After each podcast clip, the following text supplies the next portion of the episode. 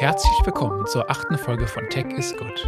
Mein Name ist Marcel Mellor und ich werfe mit euch einen optimistischen Blick auf Technik und darauf, wie uns Apps und Maschinen noch besser unterstützen können. Thema der heutigen Folge: Social Media. Das Blatt wendet sich.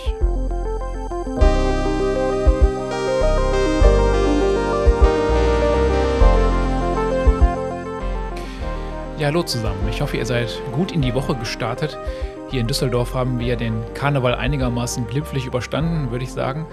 Äh, mein Highlight der letzten Woche war aber nicht der Rosenmontagszug, sondern etwas anderes, das ich gerne mit euch teile. Die erste Hörprobe meines Romans Das Register ist online. Und ja, erst jetzt fühlt sich das für mich irgendwie echt an. Also die Vorstellung, dass da mit Sebastian Waldemar, ein talentierter Sprecher, mindestens 21 Stunden in der Kabine saß, um meinen Text zu lesen. Wahrscheinlich hat es äh, deutlich länger gebraucht, bis die Aufnahme im Kasten war. Das finde ich schon sehr abgefahren und es ist irgendwie nochmal was ganz anderes, als ein Manuskript an die Druckerei zu schicken. Und so hört sich das Ganze dann an.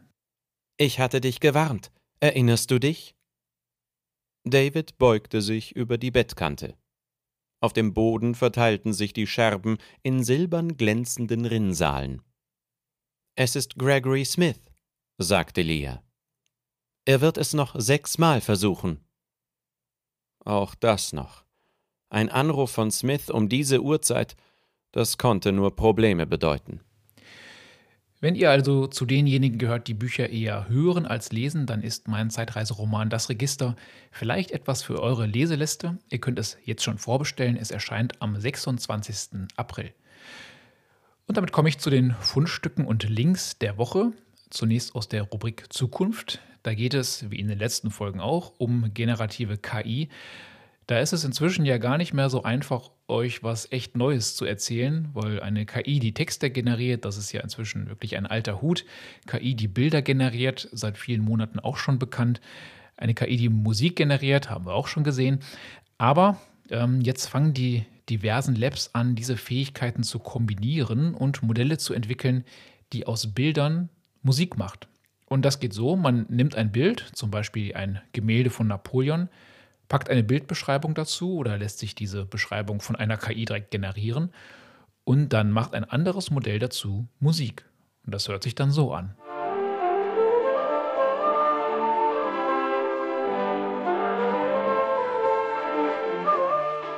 Das war jetzt ein Beispiel von Music LM, ein Modell, das Google gerade entwickelt.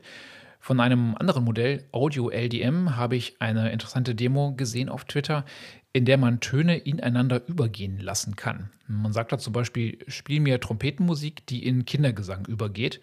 Hört sich so an.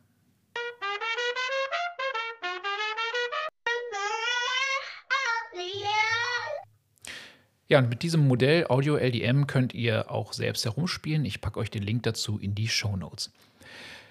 Beim Fundstück aus der Kategorie Geschichte geht es um eine Erfindung, die eigentlich zunächst ein Flop war. Und das, obwohl sie aus dem Kopf von Altmeister Thomas Edison kam.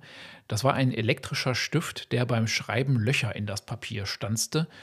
Und die Idee von Edison war, dass man dieses Papier dann sozusagen als Druckvorlage benutzen konnte, indem man, indem man mit schwarzer Farbe darüber strich und das Blatt darunter, das war dann die Kopie.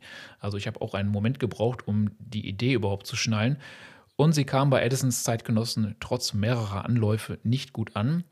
Aber dann entdeckte ein Mann namens Samuel F. O'Reilly diese Erfindung und er machte daraus, Achtung, die erste elektrische Tattoo-Nadel.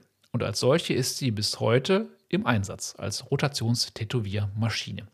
Eine von vielen Beispielen, wie eine Technologie zweckentfremdet wird und dann dadurch erst ihren Durchbruch hat. Gestoßen bin ich darauf bei Recherchen zu meinem neuen Roman, in dem viele Technologien aus dem 19. Jahrhundert vorkommen werden. Als App-Tipp habe ich heute etwas, was die iPhone-Nutzer unter euch alle schon installiert haben, nämlich die Fahrradnavigation, die Apple nun auch in Deutschland ausgerollt hat. Die ist überraschend gut, muss ich sagen, und hilfreich. Ähm, das habe ich jetzt auch schon von mehreren Fahrradfahrern in meinem Netzwerk gehört. Das heißt, wenn ihr Besitzer eines Fahrrads und eines iPhones seid, dann mein Tipp, probiert doch diese Navigation einmal aus. Beim letzten Fundstück geht es um die berüchtigte Chat-Kontrolle, um die jetzt in den kommenden Wochen nochmal viel gestritten werden wird und zu der sich unsere Bundesregierung immer noch keine einheitliche Meinung gebildet hat. Der Politiker Felix Reda erklärt in einem sehr guten Video äh, die fünf Gefahren, die von der Chatkontrolle ausgehen.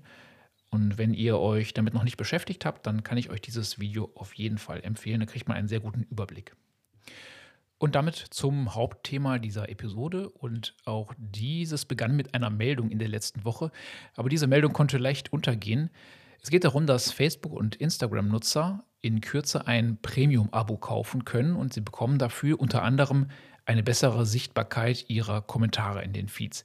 Meter Verified, so der Name, ist die schamlose Kopie von Twitter Blue und auf den ersten Blick für unser persönliches Leben nicht so relevant, hätte ich auch gesagt. Ich habe aufgehorcht, als ähm, die Medienexpertin Franziska Blum von einer Zeitenwende für Social Media sprach in ihrem sehr empfehlenswerten Newsletter. Und der Journalist Dennis Horn äh, gar von der wichtigsten Tech-Meldung des Jahres sprach. Das hat er jetzt schon, obwohl wir noch am Anfang des Jahres sind, prognostiziert. Zeitenwende? Hm. Also wünschenswert wäre das natürlich. Ne? Cybermobbing, Hate Speech, das sind Probleme, die auf den großen Plattformen nicht gelöst sind, nicht mal im Ansatz. Psychische Erkrankungen bei Teenagern seit einem Jahrzehnt auf Rekordniveau können wir inzwischen mit hoher Sicherheit auf Social Media zurückführen. Und der Mechanismus, mit dem soziale Netzwerke diese Probleme verursachen, der ist auch gut erforscht. Allerdings wird er oft falsch dargestellt. Die Wurzel des Problems ist, so viel steht fest, das Geschäftsmodell der Plattform. Personalisierte Werbung. Alles, was mir ein Netzwerk ausspielt, muss eine von zwei Aufgaben erfüllen. Es muss mich zu einem Werbeangebot führen oder mich auf der Plattform halten, damit ich das nächste Werbeangebot sehe. Aber ist das der Grund für Hate Speech? Sind wir gerne und lange auf Plattformen, auf denen getrollt und gehasst wird? Wohl nicht. Wir suchen nicht nach Hass, sondern nach Beweisen dafür, dass wir dazugehören. Da gehen Grüße raus an das soziale Herdentier, was in unseren Köpfen immer noch lebt. Und je größer die Fülle von Informationen, an, mit denen wir so konfrontiert werden, desto stärker der Wunsch nach etwas Bekanntem. Ich hatte da neulich einen Aha-Moment bei der Lektüre des Buches Das vernetzte Kaiserreich von Jens Jäger.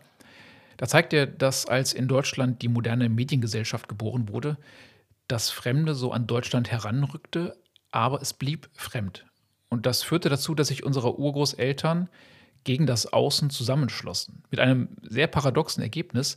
Ab den 1890er Jahren war Deutschland so gut vernetzt wie nie zuvor, aber gleichzeitig gründete sich eine starke Heimatbewegung. Nun ist das jetzt erstmal kein Problem, dass Menschen in der globalen Vernetzung nach Halt, nach Bekanntem suchen. Und wenn es eines wäre, wir könnten es nicht lösen, ohne unsere Gehirne umzulöten. Das Problem ist vielmehr die Extremversion von Heimat und von Bekanntem. Im Falle des Kaiserreichs radikaler Nationalismus und Rassismus. Und leider bevorzugen soziale Netzwerke diese Extremversion. Warum tun sie das? Weil es das Geschäftsmodell erfordert. Natürlich klicke ich in der Flut von Social-Media-Posts eher diejenigen an, die meine Meinung bestätigen, auch wenn sie einigermaßen kritisch formuliert sind. Soweit so gut. Allerdings wird mir ja der einigermaßen kritische Post gar nicht erst angezeigt, sondern der radikal formulierte Post, der bereits 10.000 Likes und 7.000 Wut-Icons im Gepäck hat. Denn das klickt noch viel besser. Das Problem mit den sozialen Medien ist nicht, dass ein paar schwarze Schafe den Spaß verderben, sagte der Tech-Journalist Carlos Maza vor einigen Jahren, sondern dass soziale Netzwerke die schwarzen Schafe belohnen. Denn bei gemäßigten Inhalten würden wir ja viel schneller die App schließen. Folge, wir versenken immer mehr Stunden im Feed und allein das gilt schon als der Grund für die hohe Zahl an Depressionen. Und dann auch noch mit Inhalten, die unsere Überzeugungen und Wünsche in einer Extremversion zeigen. Was machen wir? Na gut, dann ändern wir halt den Algorithmus. Aber das ist nicht so einfach. Dafür müssten soziale Netzwerke ihr Geschäftsmodell wechseln, weg von der Verweildauer als wichtigsten Parameter. Und deswegen könnte ein Premium-Abo auf Facebook und Insta tatsächlich große Auswirkungen haben weil es die Abhängigkeit vom Werbegeschäft abmildert. Ich bin deswegen tatsächlich ein Fan von Twitter Blue und Meta Verified, den beiden Premium-Abonnements, die jetzt rauskommen. Ich kritisiere höchstens, was in den Paketen drin ist. Da sind zum Beispiel Sicherheitsfeatures drin, wie eine Zwei-Faktor-Authentifizierung. Ganz ehrlich, das sollten keine Premium-Features sein. Das muss jeder bekommen. Ein richtiges Feature ist eher eines, über das sich dann bei Zuckerbergs Ankündigung viele kaputt gelacht haben, nämlich zusätzliche Sticker in die Instagram Stories bekomme ich jetzt für die 12 Dollar im Monat. Naja, warum denn nicht, wenn Leute das brauchen und bereit sind dafür zu zahlen? Premium-Abos könnten um drei Ecken gedacht tatsächlich zu einer besseren Social-Media-Welt führen, weil sie den Algorithmus Stück für Stück verändern. Könnten, wohlgemerkt, denn dafür müsste das Abonnement natürlich auch angenommen werden von den Nutzerinnen und Nutzern. Und man muss sagen, Twitter versucht sich schon seit Jahren an verschiedenen Premium-Abos mit eher bescheidenem Erfolg. Es gibt zum Beispiel das äh, Abo Superfollow, das wurde 2021 mit großen Erwartungen eingeführt. Ähm, das bringt Twitter um die 200.000 Dollar im Monat inzwischen ein. Ganz ehrlich, das ist nicht viel im Vergleich zu dem, was Twitter mit Anzeigenerlösen macht. Reddit hingegen macht inzwischen immerhin 5% seiner Umsätze über Reddit Premium, ehemals Reddit Gold. Und bei LinkedIn, da machen Abo-Erlöse ja sogar den Löwenanteil aus und die Erlöse über Anzeigen sind äh, eher Makulatur. Und diese Liste, wenn man das jetzt mal so nebeneinander legt, zeigt schon eine grundsätzliche Korrelation. Je mehr Abos, desto weniger Hate Speech. Ob die neuen Abos bei Twitter und Facebook wirklich eine Zeitenwende einläuten werden, das hängt wie so häufig an einer einzigen Frage, wie viel Geld sich damit verdienen lässt.